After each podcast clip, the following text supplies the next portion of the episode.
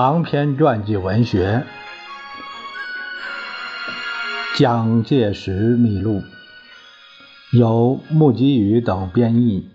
事了我讲第八章第二节：广东商团大罢工。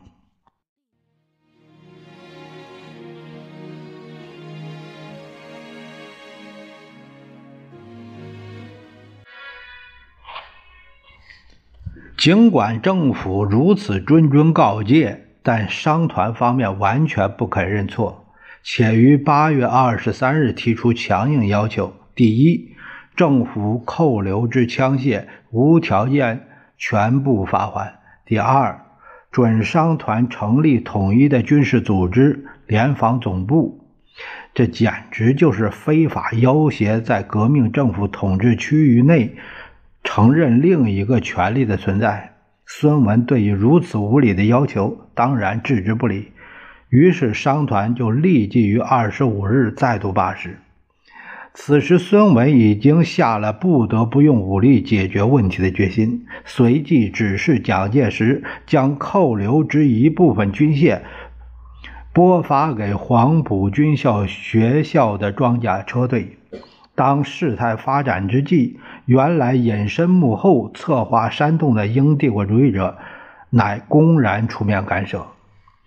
英国驻越总领事于二十七日通告革命政府：倘中国当局对市区开炮，所有英国海军部队当立即行动。属于中国内政问题的商团事件，英国插手干预。并且凭借武力为后盾，表现出公然袒护商团的态度。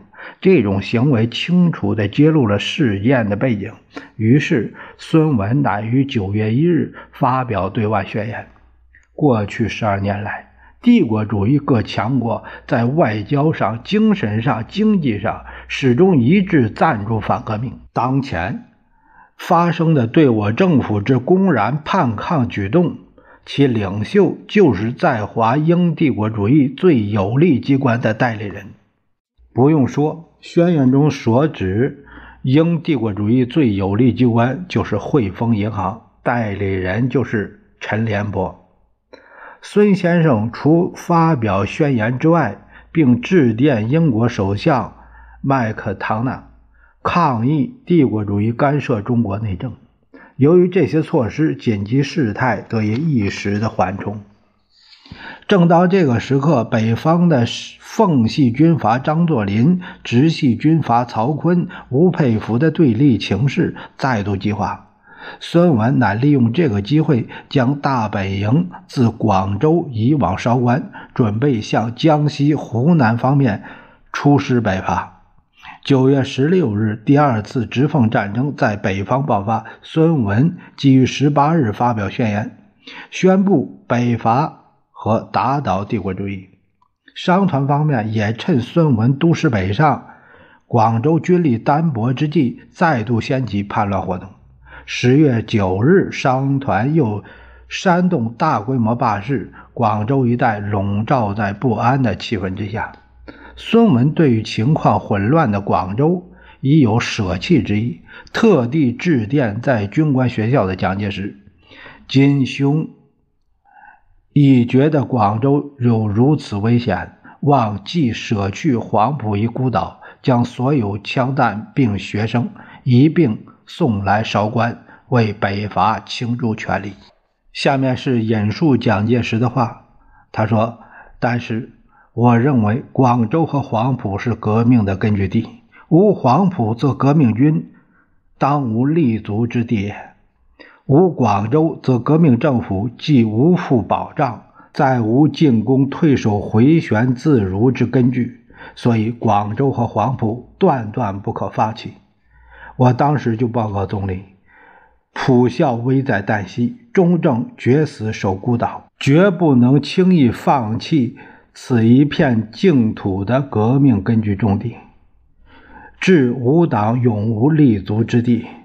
结果，政府为了收拾事态，乃和商团进行交涉，谈妥于翌日，就是十日，发还枪支五千，问题似可和平解决。第二天刚好是双十节，军校举行庆典典礼，由总教官何应钦担任指挥，在斜风积雨的天气中举行了阅兵式。下午，军校学生和广州各界代表在市区游行，庆祝国庆。三时左右。行经省河河岸的西濠，碰巧商团人员正在起卸被发还的枪械。他们看到军校学生列队前来，怀疑是抢夺武器，乃瞄准游行队伍，突然开枪，造成极大的混乱。军校学生方面死亡二十多人。商团将死者胸腹剖开，挖出心脏长度示众。极其残虐之能事，事态终于演变到了决裂的阶段。商团于翌日十一日散发并张贴宣传标语传单，对政府公然污蔑攻击，且号召全市罢市，同时在市区出动商团武装部队，鼓动决一胜负的誓言。政府方面由吴铁城于十三日率领。警卫军自韶关赶回广州，湘军三千人也开拨回来。十四日，蒋介石奉孙先生全军统归蒋中正指挥的命令，立即下令将部队部署广州市的四周。晚七时，商团派出大批部队，政府军则先将其切断，然后采取一一围歼的战术。当晚，在市区西关发生了一些小接触。